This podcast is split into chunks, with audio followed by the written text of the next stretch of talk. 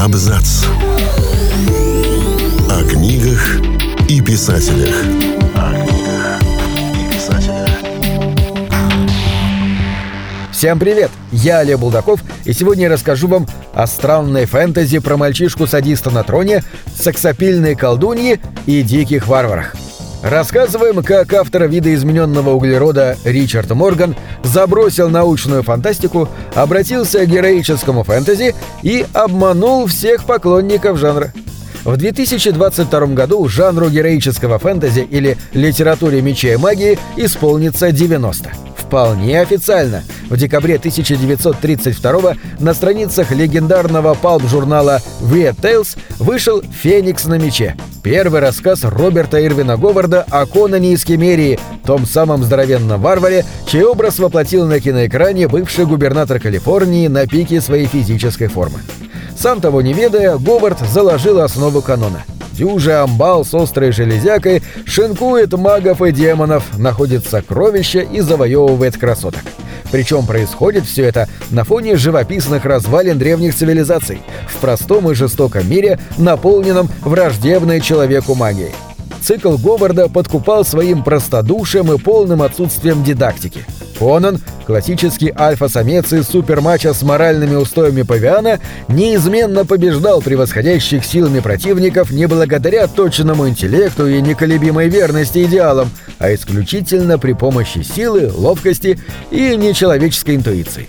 Мускулистый варвар благополучно пережил самоубийство своего создателя и десятилетия забвения и дождался нового всплеска интереса к себе в 1960-70-х годах. Вместе с тем он дал генетический материал для тысяч клонов, наполнивших страницы журналов и книг в мягкой обложке.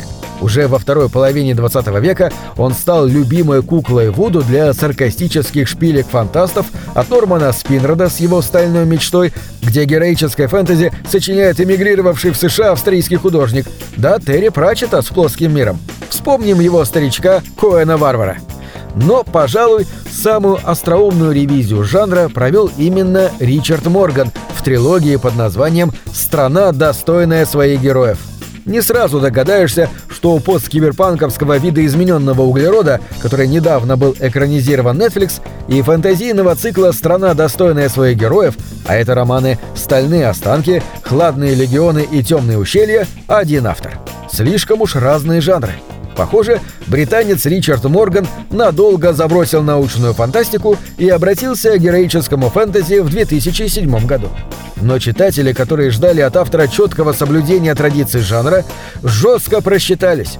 Если ограничиться беглым пересказом, то все в этом цикле вроде бы разложено по классическому канону как по нотам. Могучий варвар-наемник, участник кровопролитных битв, на старости лет ставший вождем племени. Есть. Аристократ-мечник, авантюрист и герой недавней войны. В наличии. Сексапильная колдунья, последняя дочь народа, ушедшего на заокраинный запад. Тоже тут. Впрочем, это скорее дань уважения другому поджанру – эпическому фэнтези. Боги и чудовища, могущественные империи и древние расы, таинственные развалины и бесхозные сокровища. В широком ассортименте. Все так. Но стоит перевернуть десяток страниц, и становится очевидно. Ричард Морган последовательно демонстрирует штампы, точечными ударами разрушая все мыслимые жанровые конвенции. Дикие варвары-степняки в его трилогии – высокие, голубоглазые и светлокожие. Мечник-аристократ – гей, не скрывающий свою ориентацию. Бессмертная колдунья, местная Галадриэль, мало того, что предпочитает женщин, так еще и принадлежит к племени чернокожих технократов-манипуляторов, которые столетия назад сколотили империю из разрозненных кочевых племен и посадили на трон своих ставленников – смертных. Ну а боги и демоны этого мира и вовсе артефакты цивилизации, которая когда-то пережила технологическую сингулярность, обернувшуюся глобальной катастрофой. Ричард Морган ломает об колено не только клише, связанные с традиционными амплуа персонажей. На место типичной для жанра пубертатной зацикленности на доминировании, бесхитростного восхищения силой и ловкостью, в трилогии приходит нечто принципиально иное. Почти в одном стиле, и одними и теми же словами, детально, едва ли не покадрово, автор страны описывает гомоэротические эпизоды и боевые сцены, что исчерпывающе характеризует его отношение не столько к эротике, сколько к боевке. Кроме того, писатель не ограничивается вскрытием очевидных фрейдистских подтекстов героической фантастики, как Норман Спидред или Филипп Хосе Фармер.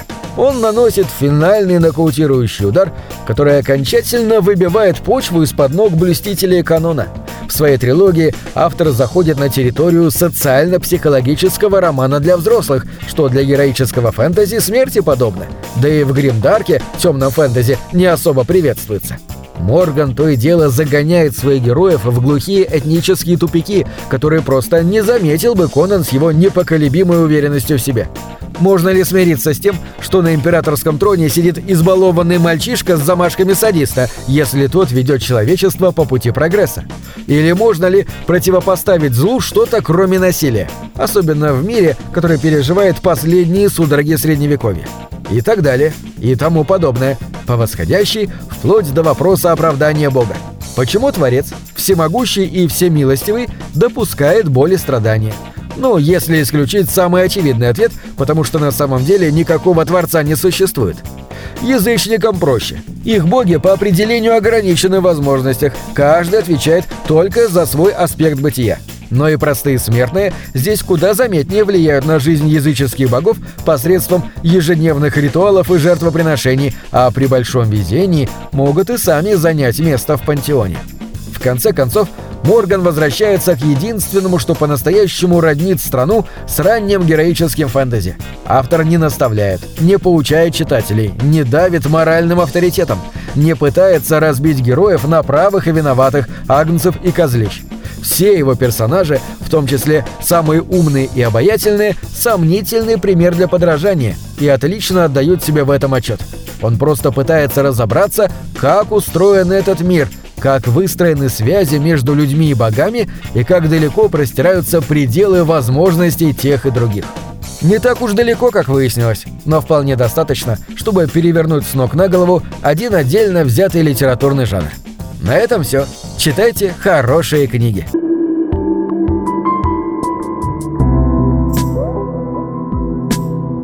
Книги — это двери, что выводят тебя из четырех стен — с ними ты проживаешь другие жизни, а свою умножаешь в тысячу раз. Тысячу раз.